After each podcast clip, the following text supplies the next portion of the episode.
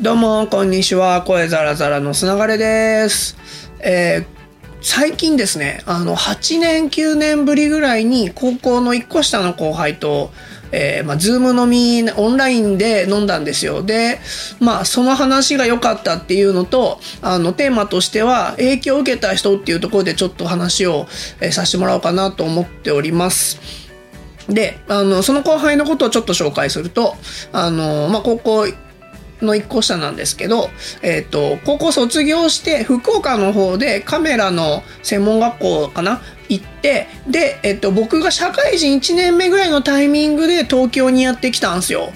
で、東京に来たんですけど、別に就職決めてきたってわけじゃなくて、東京で何やろうかなぐらいのノリで来てたんですけど、ある日、まあ、ある日っていうかその前に、えっと、よく観光一緒に行ったりとか、映画館、まあ、映画見に行ったりとか、ご飯食べたりとか、来た当時は、まあ、知り合いもそんな多くないってことでよく遊んでたんですよね。で、そしたらある日その後輩が、すごい有名名なカメラマンさん、僕でも当時カメラ興味ない僕でも知ってるカメラマンさんのところに、あの、ちょっと行ってこようと思います、みたいな話を急にしだして、で、アポ取ってたかどうかもちょっと覚えてないんですけど、その次かその次の日ぐらいには、もうその人のとこ行ってアシスタントとして雇ってくれみたいな話をしに行ったんですよね。で、向こうもびっくりで、もちろん募集とかもしてなかったんで、で、あの、募集もしてないってことで違うカメラマンさん紹介されて、そこのアシスタントかなんかをしばらくやってたと思うんですけど、いや、その子のその行動力がぶっ飛んでんなと思って、当時、こいつはすげえなっていうふうに思って、で、その、なんていうんですかね、行動力が僕にその後多大な影響を与えてるっていう部分なんですけど、まあ、社会人1年目か大学4年ぐらいだったと思うんですけど、当時本当にその子のそういう、まあそれ以外もそうなんですけど、行動力がやっぱすごくて東京にフラッとやってくるっていうのもそうなんですけど、まあ今でも東京で働いてますし、ちゃんと生活してますけどね。そう。で、なんかその行動力って、僕当時の僕にはなかったんですよ。だからなんかその後そういう風な行動すると人って人生変わるんだなと思って、えー僕はその後やっぱりなんかいろんなところに突っ込んでいくんですけど、で、その結果、まあ、なんなんていうんですかね、拓也さん、ジュディマリの拓也さんのお手伝いってっぽいことをちょっとさせてもらったりとか、アメザリの平井さんとかと一緒にゲーム実況風配信やったりとか、今で言うと、えっと、リップスライムのりょうじさんと小説家の柴崎龍斗さんとポッドキャスト一緒にやらせていただいたりとか、まあ、僕そういう音楽とかエンタメ系すげえ大好きなんで、えっと自分が好きな方向にすあの何かあればぶっ飛んでいくみたいなのは、まあ、その子の影響とあと高校の同級生で出席番号高校1年生の出席番号後ろ前の友達がいて今でもすごい仲いいもうザックサレンみたいなやつがいるんですけどでそいつは8年9年ぐらいイタリア行ってで留学しててそいつともやっぱりそいつの行動力とかも見てて影響を受けていてその2人かな。なんかそう考えるとあの僕は高校の同級生高校の一個下の後輩がその後その時に影響を受けたっていうよりはその後大学生になって社会人になって初めぐらいの時にその子たちの、えー行動力があまりに僕から当時の僕から見てあまりにぶっ飛んでたからわこういうことってやっていいんだとか、えっと、これぐらい行動すると人ってこんなことがあるんだってことが鮮明に残っていてその後の僕に影響を与えるという感じになってて。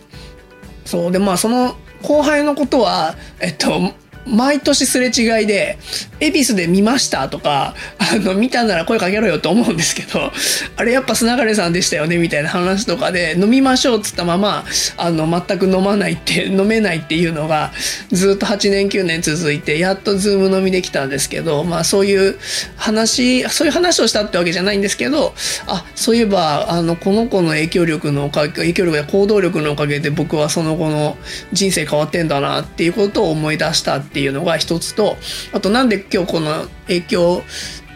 受けたっていう話しようかなと思ったっていうのがもう一個理由があってちょうど昨日なんですけどあの僕師匠だと思っている方が2人いて、えっと、PR の師匠なんですけど島光一郎さんって方と中川純一郎さんっていう方があの僕の師匠だと思ってる方なんですけどその中川純一郎さんが、まあ、8月末でセミリタイアされるんですね。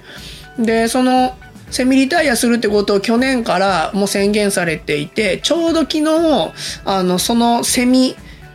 リタイアに対するイベントを1年やってきた中で最後のそのイベントがあったんですよ。それは B&B っていうブックビアっていう下北沢にあるビールが飲める本屋さんのオンライン上のイベントだったんですけど、ゲストがブルータスの編集長の西田善太さんっていう方で、で、僕この西田善太さんもすごく大好きな方で、で、西田善太さんに関しては、5、6年前にお正月1月1日の深夜に突如として、あの、善太さんがブルータス、その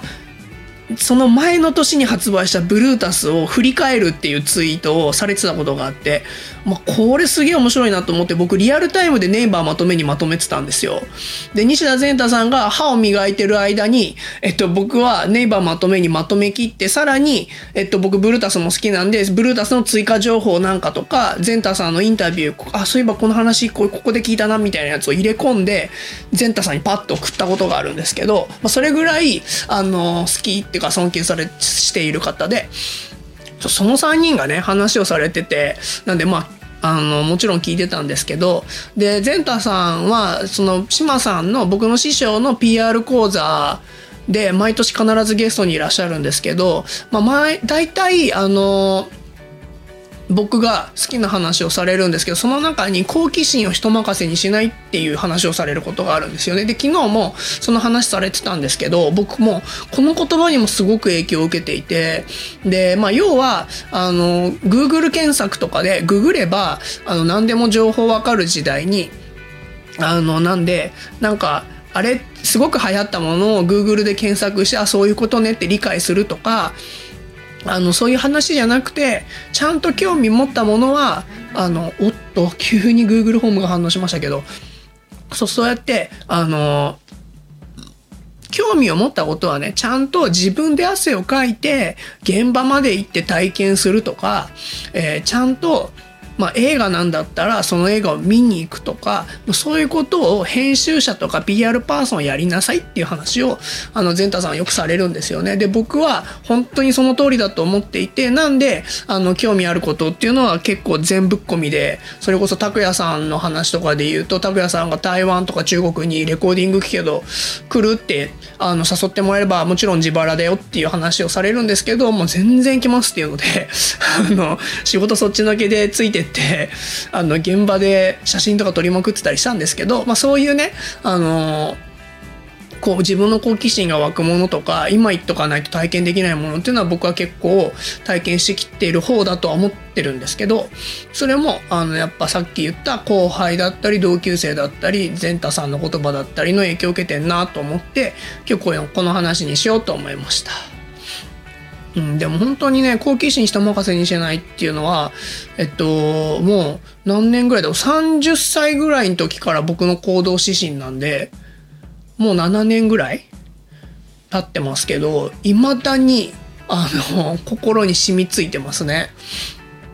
多分、確かね、まだインタビューが残ってれば、あの、B&B が下北沢でまだでき始めた頃の時の、ゼンタさんがゲストで出たインタビューのがあるはずなんで、それ貼っときます。もし興味があれば、あの、そそのやつ読んどいていただければなと思います。まあ、ということで、今日は、えっと、後輩とズーム飲みをしたっていう話からの、えー、まあ、好奇心を人任せにしないっていう影響力を受けた人みたいな話をさせていただきました。ということで、えー、また今度、えー、それでは、ほいじゃったら、